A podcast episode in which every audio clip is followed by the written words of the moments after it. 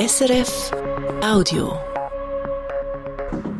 Da ist regional diagonal und ich bin Katrin Keller. Das Schwingfest zu Brattelen letzten Sommer war finanziell ein Flop. Die Organisatoren haben ein Millionendefizit gemacht. Darum haben sie in den letzten Monaten bei Sponsoren und bei Privaten angefragt, ob die noch mehr Geld geben könnten, um das Loch in der Kasse zu stopfen. Und auch das Baselbieter Kantonsparlament ist eingesprungen und hat Geld gesprochen und gegen diesen Entscheid ist dann das Referendum ergriffen worden. Heute jetzt melden die Organisatoren vom ESAF, dass da gar nicht mehr nötig sei. Wir haben in den letzten Wochen so viel Geld von Privaten bekommen, dass wir die Unterstützung vom Kanton gar nicht mehr brauchen. Wir können jetzt auch so alle Rechnungen zahlen.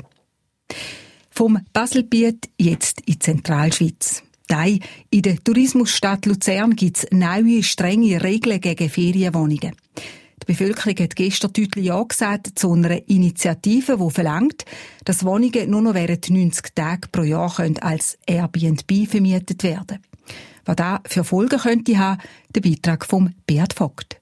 Es sind einschneidende Änderungen, die die Initiative verlangt. Die Begrenzung auf 90 Tage, also drei Monate pro Jahr, bedeutet nämlich, dass sich die kommerzielle Nutzung von Wohnungen kaum mehr lohnt. Aktuell sind es rund 350 Wohnungen in der Stadt Luzern, die so vermietet werden. Was mit denen passiert, ist alles andere als klar, sagt Marco Müller von den Grünen.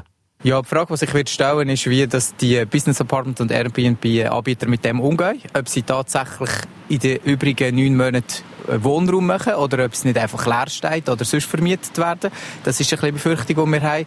Dann gibt es auch viele ähm, Airbnb Business Apartments in den umliegenden Gemeinden. Also ich gehe davon aus, dass wird eine Verlagerung stattfinden, weil für ausländische Touristen ist, äh, wenn sie jetzt in Mattenhof wohnen ähm, oder irgendwo zu Ebik oder zu Horb, ist Luzern immer noch ein Katzensprung. Wegen sättigen Einwänden sind die Grünen und auch alle anderen grossen Parteien außer der SP für einen Gegenvorschlag gewesen, wo Airbnb weniger stark eingeschränkt hätte. Der ist aber abgelehnt worden. Bei den Gewinnern von gestern, bei der SP, lässt man die Befürchtungen nicht gelten. Sie haben sich in erster Linie um die Situation auf dem Stadtluzerner Wohnungsmarkt gekümmert, sagt Mario Stübi wir sind nicht verantwortlich, eigentlich die Tourismusstruktur von Luzern so genau zu steuern. Was wir aber verantwortlich sind, ist, dass die Leute hier wohnen können. Und mit dem Statement haben wir da sicher etwas in die richtige Richtung machen können. Und dass Airbnb-Wohnungen 90 Tage lang vermietet werden und der Rest vom Jahr leer stehen, glaubt er nicht. Aber wenn doch? Also wer das macht, muss damit rechnen, dass wir auch das werden reguliert. Das kann doch nicht sein, dass nachher irgendwie der Rest des Jahres eine Wohnung leer ist. Wer so, wer so mit Wohnraum umgeht, hat es nicht verdient, in dieser Stadt zu wirtschaften. Bevor sich die Politik aber mit dieser Frage auseinandersetzt, muss sie sich jetzt zuerst um die Umsetzung der Airbnb-Initiative kümmern. Der Stadtrat wird bis spätestens in einem Jahr einen Vorschlag parat haben. Ja, und komisch zu Luzern entschieden hört man schon von Zürich, dass die SP mit anderen Parteien will Gespräche führen, um in die gleiche Richtung zu zielen für die Stadt. Und apropos Stadt, welche ist die grösste im Kanton? Im Aargau ändert sich die Rangliste auf Anfang vom nächsten Jahr. Die grösste Stadt oder eben Gemeinde, einwohnermässig gesehen, ist dann Baden. Gestern nämlich haben sich Baden und das Nachbardorf Thurgi zusammengeschlossen.